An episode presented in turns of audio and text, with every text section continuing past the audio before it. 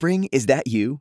Warmer temps mean new Allbirds styles. Meet the new Superlight collection, the lightest ever shoes from Allbirds, now in fresh colors. These must have travel shoes have a lighter than air feel and barely there fit that made them the most packable shoes ever.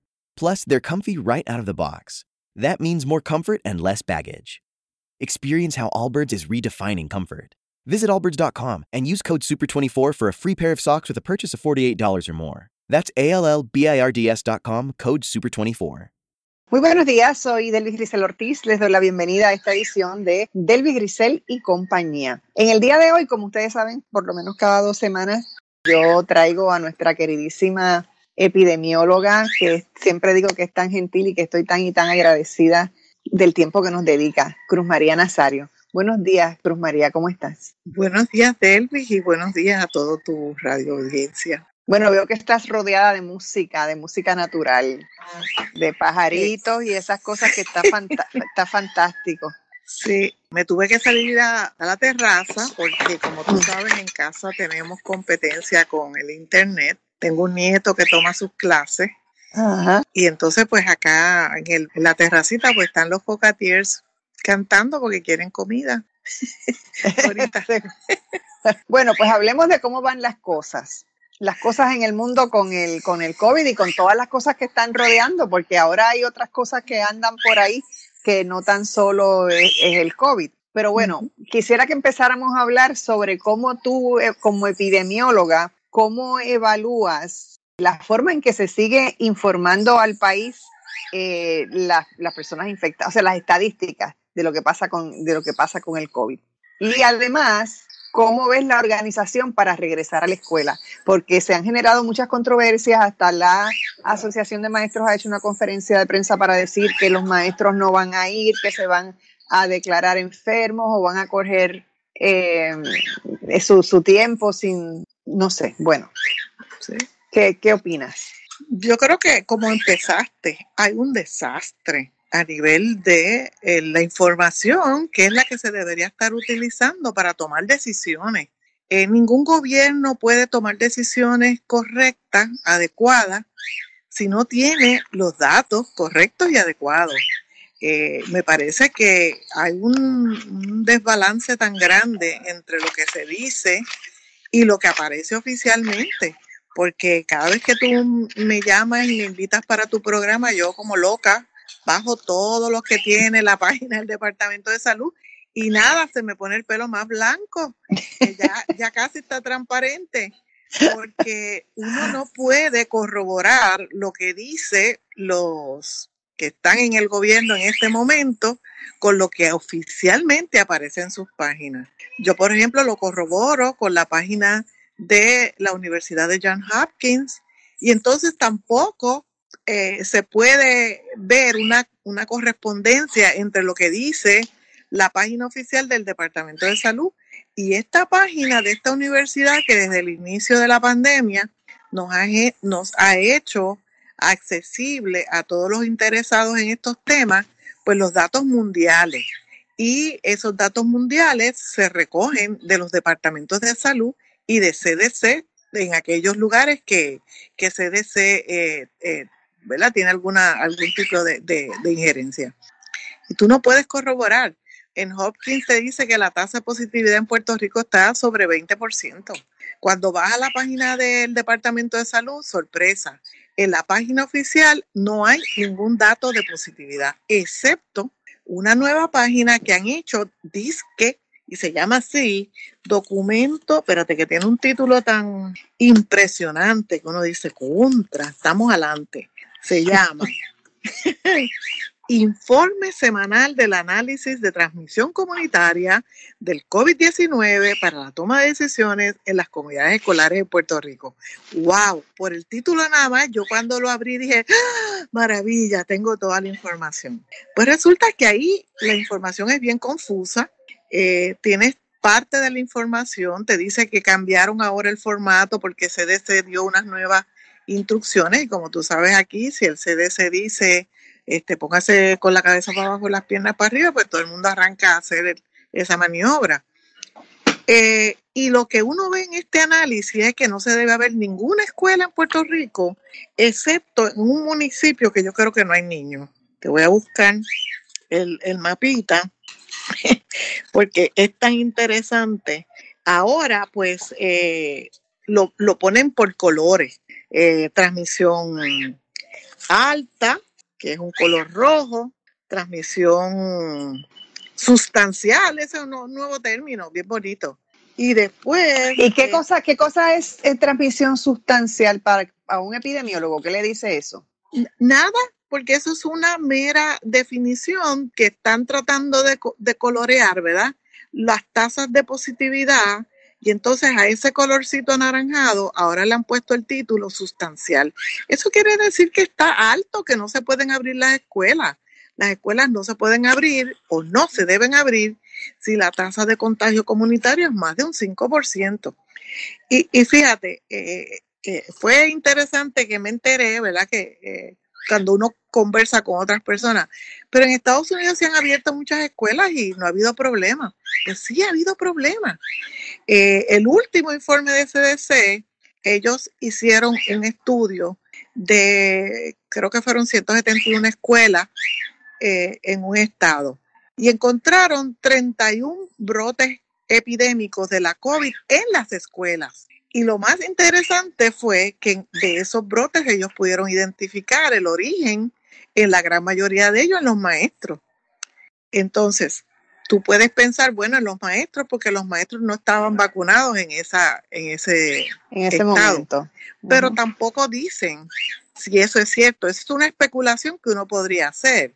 En Puerto Rico, los maestros tampoco han sido vacunados en su totalidad, así que por lo tanto, cuando los niños van a una escuela, lo mismo se pueden contagiar con los compañeritos de clase que con los maestros que no han sido vacunados. Y aunque hayan sido vacunados, la persona vacunada también es capaz de contagiar.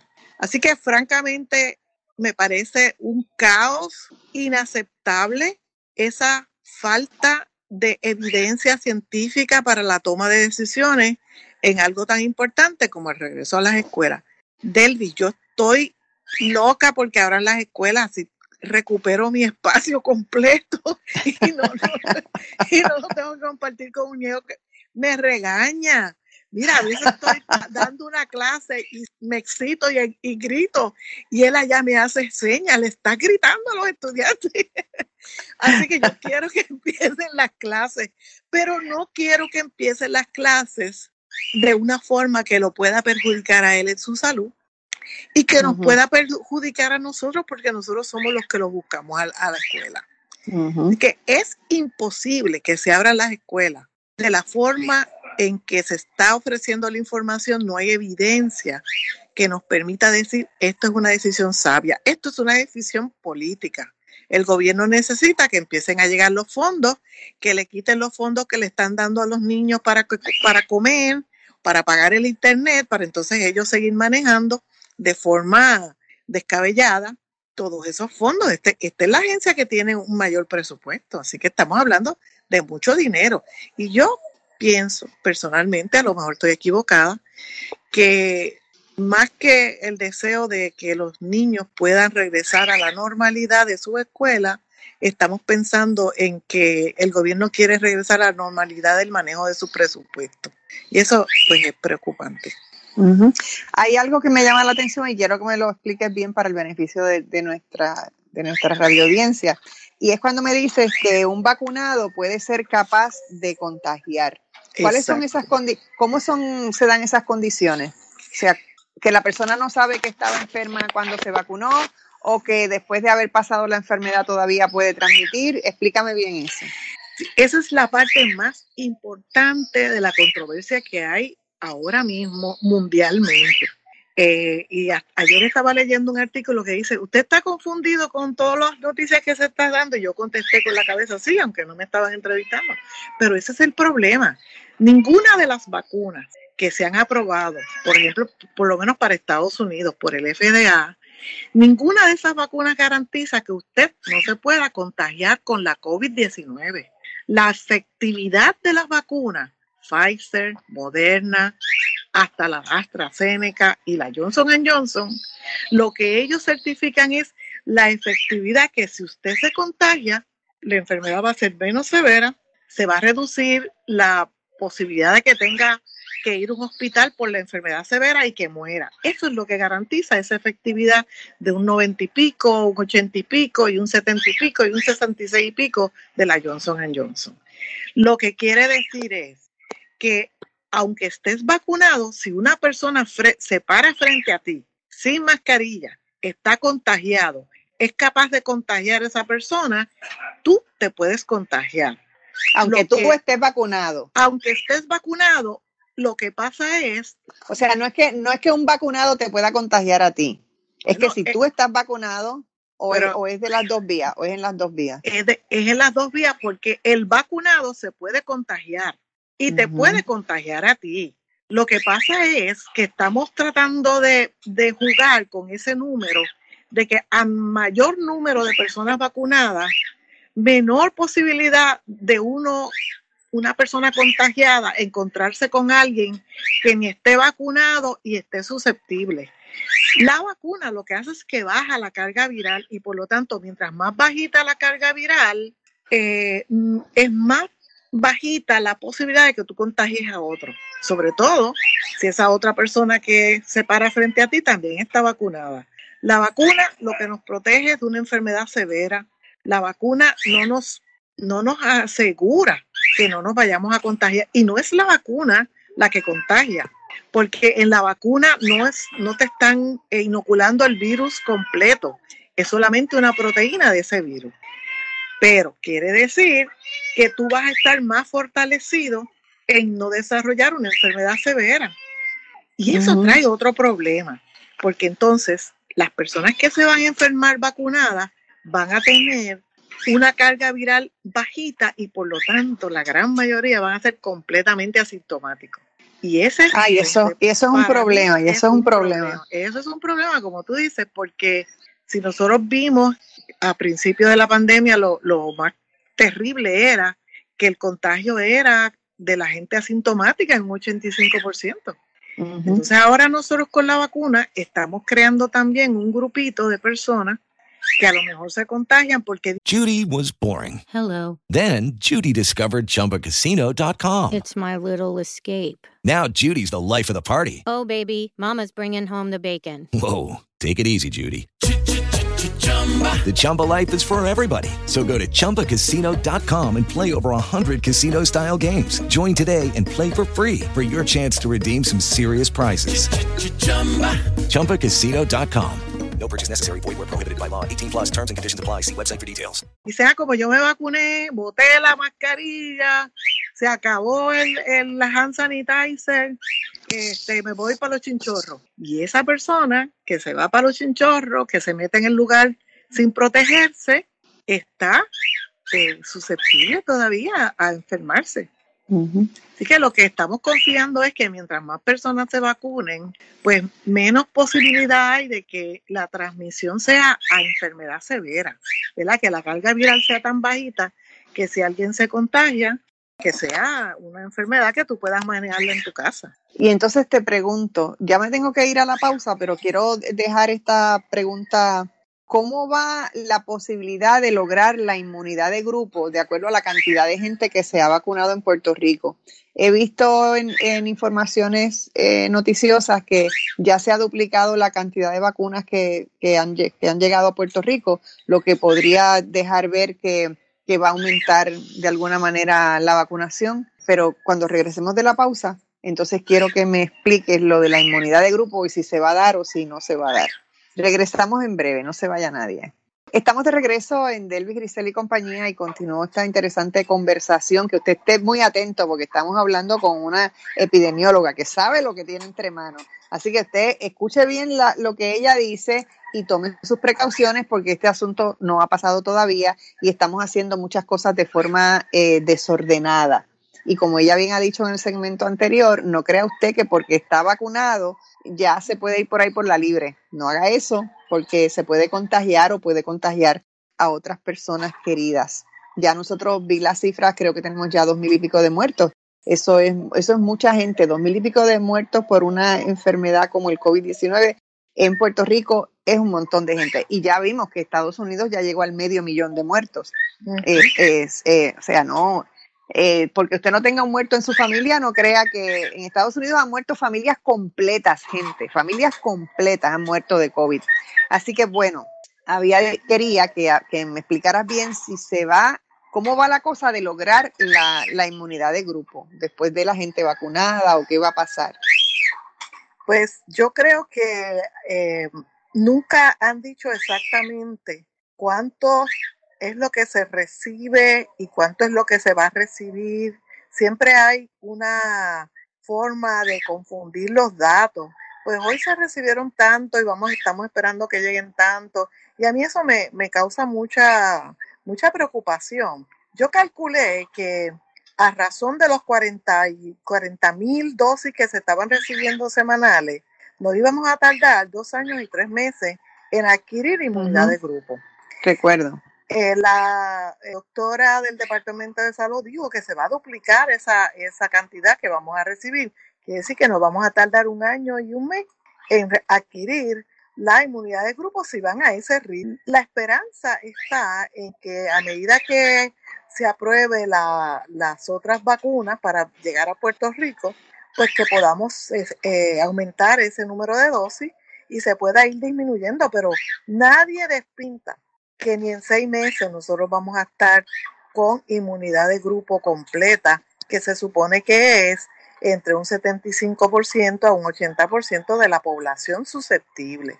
Ahí pues habrá que descontar a las personas que ya están vacunadas que no se van a volver a vacunar, a las personas que, por ejemplo, ya les ha dado la enfermedad y en algunos casos esas personas dicen, bueno, como ya yo me enfermé, yo debo tener suficiente inmunidad y, y, he escuchado que dicen que no se van a vacunar. Pero aún así, estamos teniendo el problema de que no hay una cifra segura, eh, no hay consistencia en cómo se está vacunando y a quién se debe vacunar. La primera vez que se dieron las instrucciones de cuáles eran las prioridades para la vacunación, se dijo hay dos categorías importantes. La primera es esos servidores de salud que están en el mayor riesgo de contagiarse, médicos, enfermeras, los que trabajan en, la, en, los laboratorios. En los laboratorios, en la cocina, limpiando el cuarto del paciente, ellos son los que se debieron haber vacunado todito en primera instancia. La segunda prioridad, entonces, son los que tienen mayor posibilidad de morirse si se enferman. ¿Quiénes son esos? Los viejos mayores de 75 años. Pues no sé si tú has podido entender cuál es el revolú de cambiar prioridades en un momento y cambiar prioridades en otro, pero para mí que solamente se dieron cuenta que lo estaban haciendo mal cuando salió a la voz pública que estaban vacunando a personas que no estaban en ningún riesgo, ni por edad, ni porque estaban expuestos a pacientes con, con la COVID, sencillamente porque eran el, el, abogado asesor de alguien importante o una publicista que se conocía a alguien en la donde estaban vacunando y se vacunó. O sea, cuando eso sale al público es que entonces el Departamento de Salud reacciona y dice, hay que vacunar a los 10 primeros. Pero yo creo que no fue una decisión eh, que, se, que se hizo para seguir los protocolos, sino más bien porque pues salió a relucir que también en la vacunación como en la compra de las pruebas, eh, pues existe mucho margen para la corrupción. Entonces, eh, volviendo al asunto de la inmunidad de grupo, si, si al uno ponerse la vacuna, realmente no, inmunidad real de que nunca más te vas a enfermar no existe, sino que aminora. ¿Cómo entonces, bajo esas circunstancias, se puede dar la inmunidad de grupo? ¿O, es, que tiene, o, es que tiene un significado distinto? Sí, eh, no sigue siendo el mismo significado. La, inmunidad de grupo, eh, este, como yo se le expliqué a los estudiantes hace dos, dos semanas, ellos, mira, que ahí me di cuenta lo vieja que estoy, que le puse a hacer un ejemplo de las maquinitas esas pinball. ¿Tú te acuerdas de esas maquinitas? Sí, claro, yo soy, yo soy también vieja. no tanto como yo. Pero yo me. Estamos, estamos pegaditas, estamos pegaditas, no te creas. yo le dije, ustedes saben que esa máquina, tú con fuerza le das una bolita y la bolita va tocando pins y por es que se, se oye la, el ruidito ping, ping, según va tocando. Lo mismo pasa con la COVID, ¿verdad? Esa es la imagen. La COVID, una persona contagiada, tiene que encontrarse con alguien susceptible y contagiarle. Y esa persona susceptible tiene que, que se contagia y se enferma, tiene que contagiar a otro para seguir contagiando a muchas personas en la comunidad o en el grupo. Una vez que eh, una persona contagiada choca con otra que no está susceptible porque ya se vacunó y levantó suficiente inmunidad y lo que a lo mejor va a desarrollar es, una enfermedad bien poco eh, eh, eficiente contagiando a otros porque su carga viral es bajita, pues lo que va a pasar es que menos personas se van a ir contagiando eventualmente.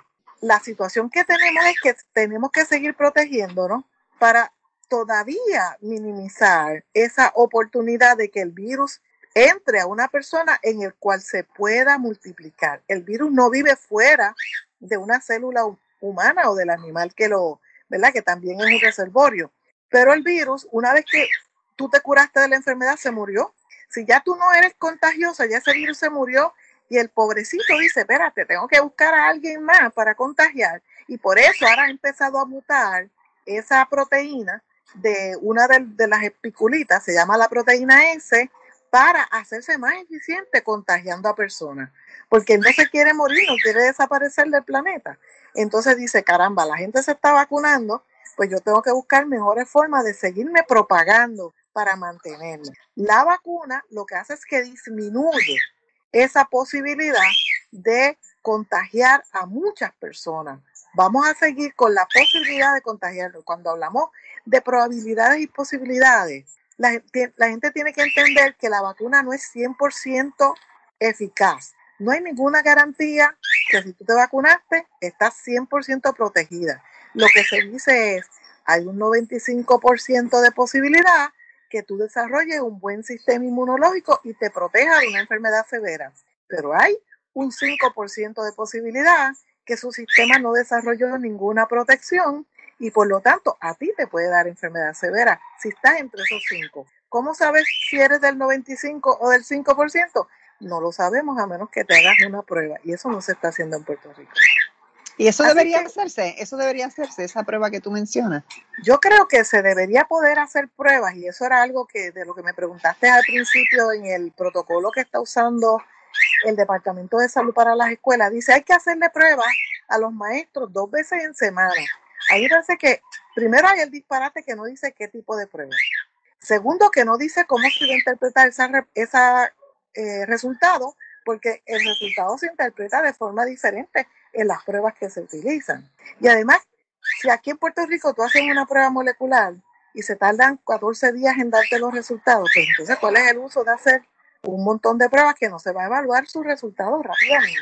Lo que se debería estar haciendo haciendo es eh, pruebas ahora sí serológicas, porque la prueba serológica, si das positivo, quiere decir que al menos tu sistema desarrolló esas fuerzas de protección, ese sistema inmunológico con todas esas, eh, eh, esas proteínas que nos protegen y que mandan a desarrollar anticuerpos para controlar ¿verdad? E, esas invasiones de virus. Si tú sales positivo en una prueba serológica, eso está chévere.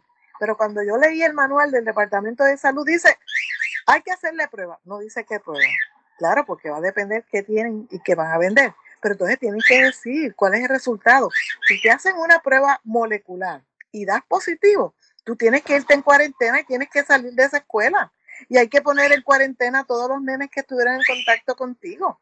Hasta tanto no se le haga la prueba y se determine que no están contagiados. ¿Qué va a hacer el Departamento de Salud? con las pruebas, si ahora mismo hay una tardanza tan grande, es, un, es un retraso en dar la información. Cuando tú tienes 15 niños en un salón de clases, tú tienes potencialmente un brote considerable de, casos si tú tienes un maestro contagiado o un niñito llega contagiado. Yo creo que, la preocupación que tú trajiste al principio de, nuestra conversación es bien importante porque no hay claramente eh, un plan de qué es lo que se va a hacer en las escuelas para proteger a nuestros niños y al personal también de las escuelas, los dos. y, y por ende, a un tercer eh, Judy was boring. Hello. Then Judy discovered ChumbaCasino.com. It's my little escape. Now Judy's the life of the party. Oh, baby, Mama's bringing home the bacon. Whoa, take it easy, Judy. The Chumba life is for everybody. So go to ChumbaCasino.com and play over 100 casino style games. Join today and play for free for your chance to redeem some serious prizes. ChumbaCasino.com. No purchase necessary. Void where prohibited by law. 18 plus terms and conditions apply. See website for details. Step into the world of power, loyalty, and luck. I'm going to make him an offer he can't refuse. With family, cannolis, and spins mean everything. Now, you want to get mixed up in the family business. Introducing The Godfather at ChumbaCasino.com. Test your luck in the shadowy world of The Godfather slot. Someday, I will call upon you to do a service for me. Play The Godfather now at ChumbaCasino.com. Welcome to the family. VGW Group. No purchase necessary. Void where prohibited by law. See terms and conditions. 18 plus. el renglón de la sociedad que son los viejos que cuidan estos niños. Sí, otra cosa que me preocupa a mí, estaba mirando que obviamente entre las cosas que están en el protocolo para las escuelas es que no haya fuentes de agua eh, activadas. Pero por otro lado, yo me pregunto, eh, ok, olvidemos lo de las fuentes, está bien, no hay por qué tener una fuente, pero y entonces, el acceso a lavarse las manos de los niños, cuando se dice que eh, lavarse las manos es algo importante, porque cuántas horas tú vas a tener esos niños en la escuela, es un horario regular. Hay un sinnúmero de cosas a considerar que yo no tengo muy claro si se están considerando o no, o si simplemente se están poniendo en esa página de protocolo porque, pues, por, por ponerlo. Pero una cosa, eh, del dicho al hecho hay un gran trecho, es lo que pienso yo. Pero bueno, Sí. va- tengo que hacer una pausa, Cruz María. Tu reacción al regreso. No se vaya nadie. Estamos de regreso en Delvis Grisel y compañía. Cruz María, me había tenido que ir a la pausa y no te permití que me, que me contestaras la pregunta. Pero ahora sí, y, te la, y te la repito. Me preguntaba yo estos protocolos si van realmente a funcionar en las escuelas, sobre todo en la cosa de la, de la limpieza, cuando he visto en uno de los informes que, bueno, no puedes tener agua en las fuentes y entonces me pregunto, pues los baños también estarán cerrados y cómo los niños se lavarán las manos durante el día. Eh, ok, ¿Y cómo van a tomar agua? ¿De dónde van a tomar agua? ¿O es que van a, vamos a convertirlos en camellos? Que tú le das Sí. agua antes de salir de la casa y no puedes tomar agua en todo el día. O sea, o cada uno, o cada uno va a ir con una botella de agua plástica a la Ah, escuela. eh, y, y entonces, ¿cuánto le cuesta eso a los padres? Porque también en el protocolo, o la señora esta que van a poner de secretaria dijo que cada niño tiene que llevar su mascarilla. Eh, o sea, ¿cuántos padres tienen para estar comprando una mascarilla diaria? Porque tienen que botarla después que la usen y salgan del salón de clase. O sea, todo recae de nuevo, como ha pasado siempre en las escuelas públicas. Mira, yo vivo en el campo y todos los años a, a los vecinos, porque yo contribuyo, ¿verdad? Como, como miembro de la comunidad, hay que hay que llevar a la escuela el papel de baño. Le piden a los nenes que sé yo cuántos rollos de papel de baño, rollos de papel toalla, el, el hand sanitizer. Cuando la epidemia de influenza también todos los nenes tenían que llevar botellas de hand sanitizer. Mira, si eso era antes de la COVID, pasa un huracán, pasan terremotos, las escuelas no están preparadas. Vamos a seguir imponiendo que todo el protocolo de limpieza y de seguridad recaiga en los maestros y en los padres.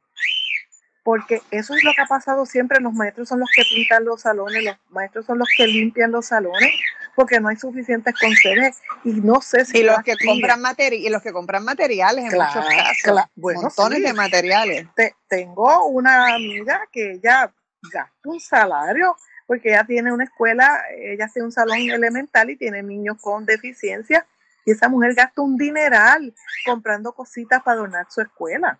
Entonces, un protocolo que no es, que es ambiguo, que no es claro, porque tampoco dice qué van a hacer y dónde van a poner si se enferma un maestro y un niño. ¿Qué van a hacer con esos dos? ¿Dónde los van a poner?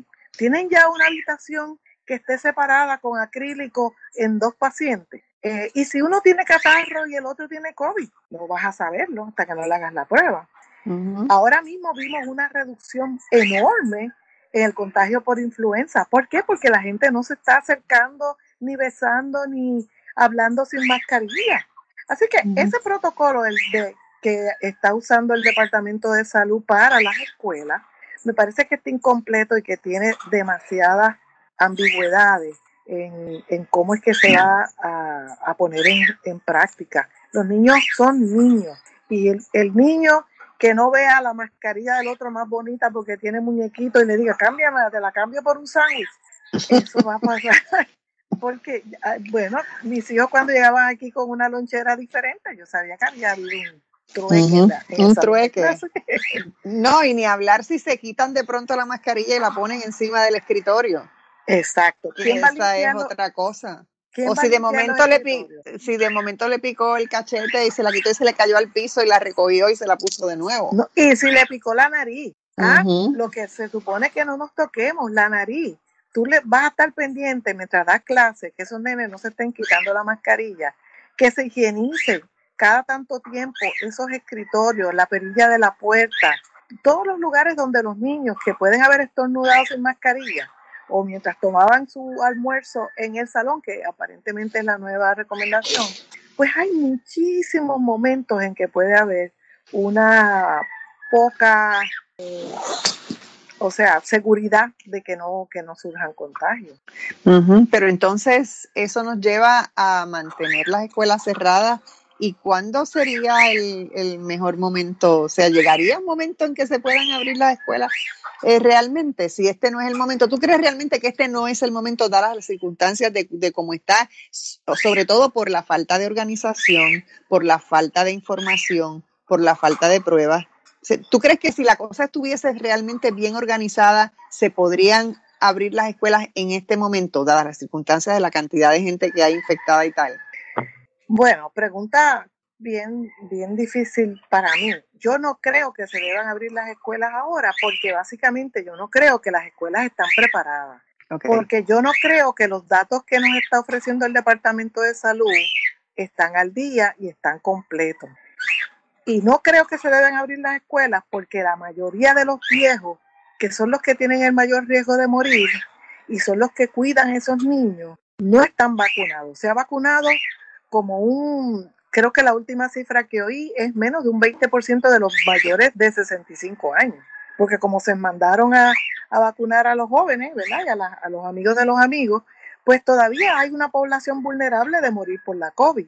Así que por esas razones yo no recomiendo que se abra.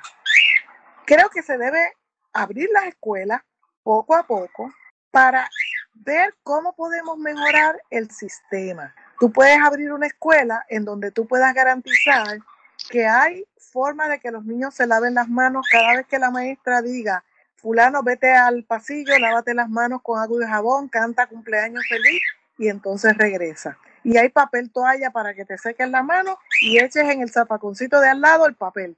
Uh -huh. Cuando ese maestro pueda decir, en dos horas va a venir el conserje y va a limpiar todas las superficies que pudieron haber estado expuestas. Cuando yo pueda estar segura de que en ese salón hay, hay hand sanitizer, hay distanciamiento, hay aire que entra. Escuché a la secretaria de salud no saber qué iba a pasar con esos salones que se han construido ahora, que todos son con aire acondicionado. Bueno, leí, leí que, que no van a prender los aires. Los Pero aires ahí, está vedado que se prendan los aires. Y yo digo, ok, vedaste que se prendan los aires. ¿Tiene ventilación como quiera ese salón de clase? ¿Buena ventilación? O sea. No. Entonces, si no tiene buena ventilación, ¿qué es lo primero que se van a quitar los nenes? La mascarilla. Uh -huh. La mascarilla, porque piensan, si me quito la mascarilla, me refresco.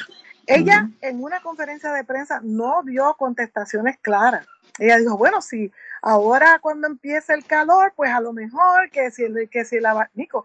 Mira, eso es el propagador más importante que se ha identificado eh, en los lugares cerrados con aire acondicionado. Y nuestras escuelas, lamentablemente, dejaron de ser construidas para que tuviéramos ventilación cruzada, con todas las ventanas abiertas y uh -huh. la puerta abierta. Ya usted va a la escuela y no encuentra eso. Todo el mundo tiene un aire acondicionado por el calor.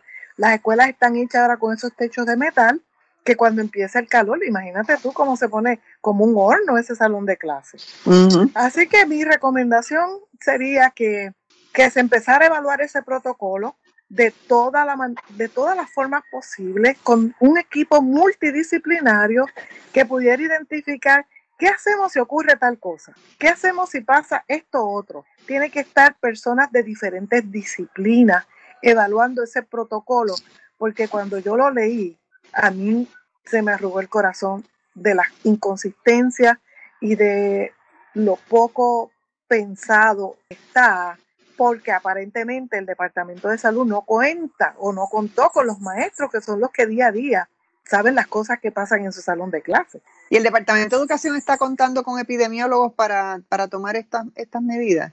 Bueno, lo que escuché ayer era que cada escuela eso, que se eso, no, abra- eso, no me ha, eso no me ha quedado Sí. claro. Yo tampoco, pero aparentemente lo que eh, la, la, eh, nominada dijo es que todas las escuelas que van a abrir tienen que estar en el bioportal. El bioportal es una plataforma y la plataforma es una cosa electrónica que si no hay una persona con un dedo que meta la información dentro de esa plataforma, pues no sirve para nada. Por eso es que desde un principio tú y yo hemos estado con esta preocupación. ¿Quién va a hacer qué? ¿Quién va a llenar la información? Ahora mismo se acaba de decir que eh, los atrasos que hay en, en la comunicación entre los que se murieron y, y, la- y los- las estadísticas que aparecen en el Departamento de Salud es monumental. O sea, se enteraron de los muertos cuando apareció el certificado de defunción. En el registro demográfico, exacto. Porque los epidemiólogos no tenían, no le llega a los epidemiólogos, no le llega la información. Ahí tú tienes, Delvi. Entonces, Ujú. ¿qué- qué- de qué estamos hablando? De estadísticas al día, de, de modos eh, inteligentes de usar información buena para tomar decisiones. Yo, y hay muchas verdad- cosas que, y, y hay muchas cosas que se están haciendo a mano. Eso lo leí también. Ah, claro, claro que sí.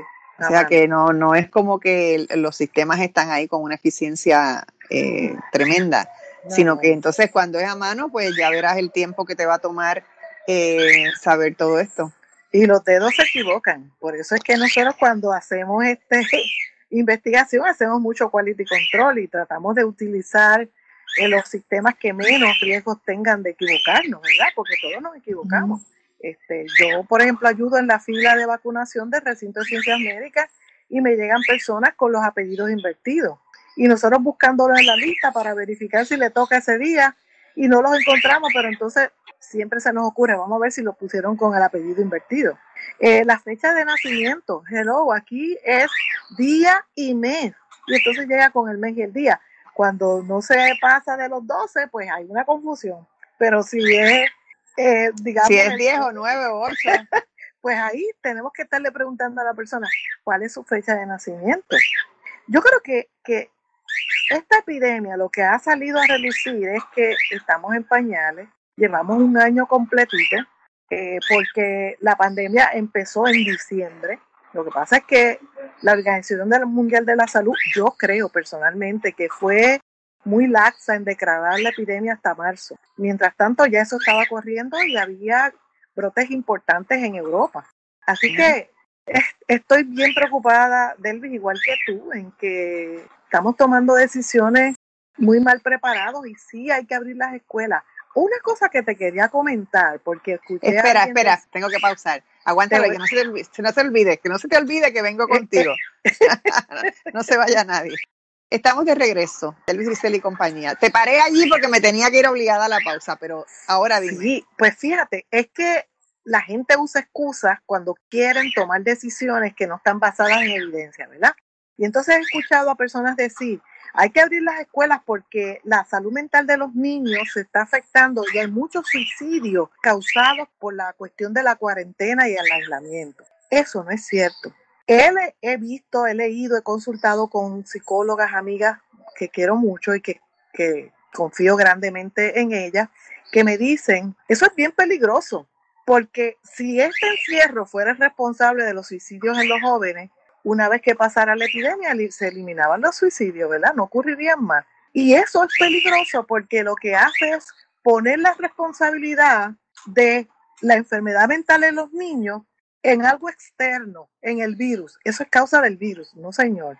Los niños tenemos que vigilarlos, los adolescentes tenemos que vigilarlos, porque la enfermedad mental es algo progresivo. El niño no nace con una enfermedad mental, el niño va desarrollando ciertos síntomas. Y nosotros como padres, como abuelos, tenemos que estar muy pendientes de esos síntomas. Y eso salió a raíz del suicidio de un jovencito y en la televisión, creo que fue en NBC, entrevistan al papá. Y el papá dice, este es un niño que de 16 años que lo tenía todo, un modelo de hijo, eh, atleta, buenas notas, ningún problema y se suicidó. la reportera ya había entrevistado a una psicóloga. La psicóloga le dice, pregúntele si ese niño había tenido, eh, cuando vaya a hacer esta entrevista, pregúntele al padre si ese niño había tenido algún síntoma de depresión, si lo había notado con frustraciones severas cuando tenía problemas como le pasa a todos los adolescentes. O sea que la responsabilidad que tenemos los padres la tenemos que seguir asumiendo, aunque estemos encerrados. Tú no puedes ignorarla y decir, ah, bueno, sí, está así porque estamos encerrados. No, señor. Hay que tener mucha precaución porque el utilizar el problema de la salud mental de nuestros niños, que está muy, muy, muy desatendida. Porque si tú te acuerdas, lo primero que se hicieron aquí fue destruir los sistemas de salud pública que había para, para salud mental en los niños. teníamos un programa excelente por ahí por, por eh, no me acuerdo el lugar, pero por Puerto Nuevo. Unas clínicas maravillosas que atendían a los niños. Eso se destruyó cuando se privatizó todo, que el padre Rosselló decidió que no había que tener nada público. Ese sistema de salud para los niños en Puerto Rico se desactivó. Así que no podemos usar eso como excusa. Sí tenemos que estar muy pendientes porque puede ser un factor detonante, ¿verdad? El niño que está afuera y está jugando y está con muchas actividades, de momento tiene que estar dentro de la casa bregando con unos padres regañones o con unos abuelos regañones, como soy yo. Eh, pues mi nieto se va cada vez que puede a jugar baloncesto porque necesita la actividad, ¿verdad? Pues tenemos que estar pendientes a los niños y no usar excusas para tomar decisiones que no están tan fundamentadas en evidencia. Ahora otra cosa que me preocupa, eh, las cepas nuevas, la de África, la de Inglaterra, eh, que son aparentemente bastante fuertes, se ha pedido el uso de doble mascarilla. Eh, ¿qué, opinas de esto? He visto recomendaciones de que se use la, desechable y encima una de tela. ¿Qué hay, ¿Qué hay con todo esto? ¿Y cuántos realmente van a proteger? Y si nosotros realmente estamos en peligro de, de esos virus que andan por ahí, esas cepas nuevas. La última pregunta, sí. Es más, en Estados Unidos han ocurrido 900 y pico de tipos de variantes diferentes. Y eso es parte de lo que hay que estar haciendo una vez que hay una, un aviso de una epidemia o de una pandemia. Porque los virus, esa es su naturaleza, mutar constantemente. Lo que pasa es que no todas las mutaciones le salen bien, le quedan bonitas, tú sabes. A veces se muta y lo que pasa es que se muere más rápido. A veces se muta y entonces se hace más eficiente en contagiar a otros, como es lo que está pasando con las variantes que han sido identificadas en, Inglaterra, en Brasil y en, eh, África. Y, en África. Pero en realidad, si tú, si ellos hubieran estado haciendo esa vigilancia en Estados Unidos como la estaban haciendo en Inglaterra, hubieran detectado posiblemente esas variantes y otras peores eh, en los sistemas de vigilancia de Estados Unidos. Eso no, no nos puede extrañar que tengamos variantes. Eso pasa con influenza.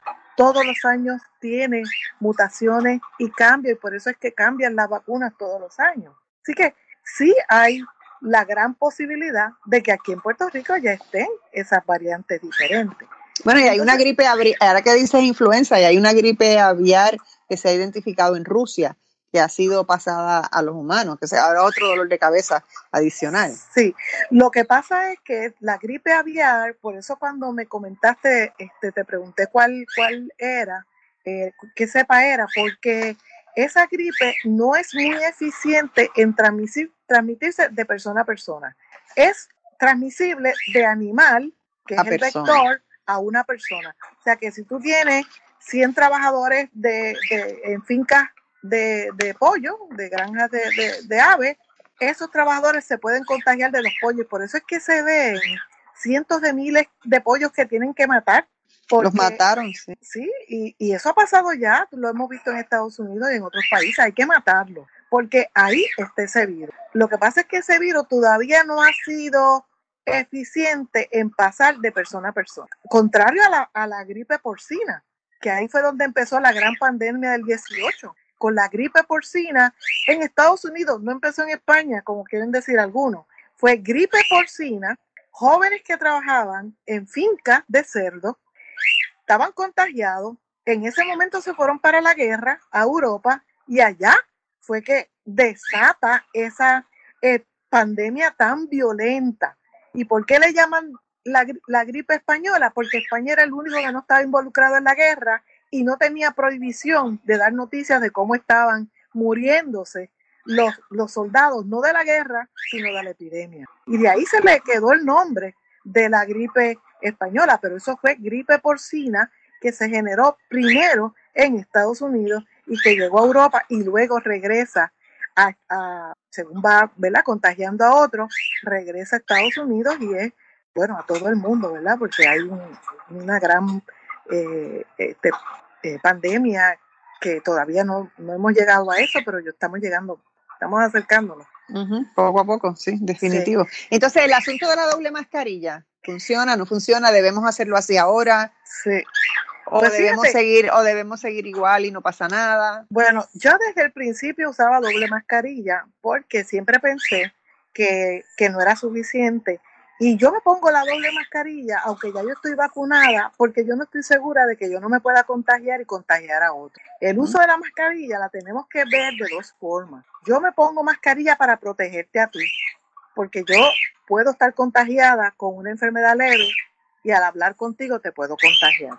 Uh -huh. Así que tú te pones la mascarilla para protegerme a mí, tú no te proteges en realidad tanto. Uh -huh. Y fíjate que la controversia, yo creo que esto, donde causó mayor controversia es porque CDC eh, empezó a anunciar cuando empezó la pandemia que no, que no había que usar las mascarillas quirúrgicas. ¿Por qué? Porque ellos no habían eh, desarrollado suficiente cantidad para que la gente de los hospitales usara las mascarillas. ¿Y qué, cuál fue la recomendación a la que no usen las mascarillas? Pero sí ya se sabía porque esa fue la forma en que se limitó el contagio en los países asiáticos con la mascarilla. Esa fue la, la acción más importante para el control de eh, la propagación de la pandemia en los países asiáticos, porque ellos sí culturalmente, tan pronto les da un catar catarrito, se ponen la mascarilla para proteger al otro. ¿Qué pasó? Cuando se creó toda esa controversia, la gente, acuérdate que se queda con, con lo que oyó primero. Después cambiaron, sí es bueno, porque sí se disminuye, se hicieron pruebas de laboratorios con equipos bien especializados a ver cuánta cantidad de saliva aún puede salir con una mascarilla y se demostró que se disminuye grandemente la capacidad que puede salir cuando tú hables, si, si, hablas si tienes la mascarilla puesta. Ahora bien, ponerse dos mascarillas a muchas personas le da sensación de que no pueden respirar. Yo la uso a pesar de que al, cuando me la pongo al principio me da esa sensación, pero entonces uno hace ese esfuerzo de decir que estoy haciendo mi parte en minimizar el contagio de otros. Yo, por ejemplo, eh, voy, ayudo a, vacunar a gente, yo voy a la farmacia, yo voy al supermercado, yo me puedo contagiar en algún momento. Así que yo tengo que poner de mi parte y me parece que sí que es una buena idea usar doble mascarilla o usar los filtros que se compran también y se le pone a la mascarilla de tela que tiene uh -huh. como un bolsillito, ahí tú le puedes meter un filtro y eso te sirve de doble, doble protección. Yo sí creo que por ahora esa es una, ese es el mejor mecanismo para reducir el contagio. Y lavarse las manos. Lavarse las manos y no ir a los sitios con aire acondicionado donde tengas aglomeración de personas. Hello, las escuelas. Mi preocupación con las escuelas. Nuestras escuelas, las que van a abrir, van a abrir con aire acondicionado tan pronto empiece el calor. Bueno, dicen que eso está prohibido, pero yo no sé cómo va, no sé, vamos a ver. Tendré, seguiremos, te voy a decir algo, seguiremos informando. Se, se, se nos ha terminado el tiempo. Eh, Cruz María, muchísimas gracias por haber estado conmigo esta mañana ofreciéndonos esta información tan valiosa como de costumbre. Bien agradecida. Siempre me encanta poder conversar contigo y tus preguntas inteligentes que me hacen ponerme más canosa que lo que soy.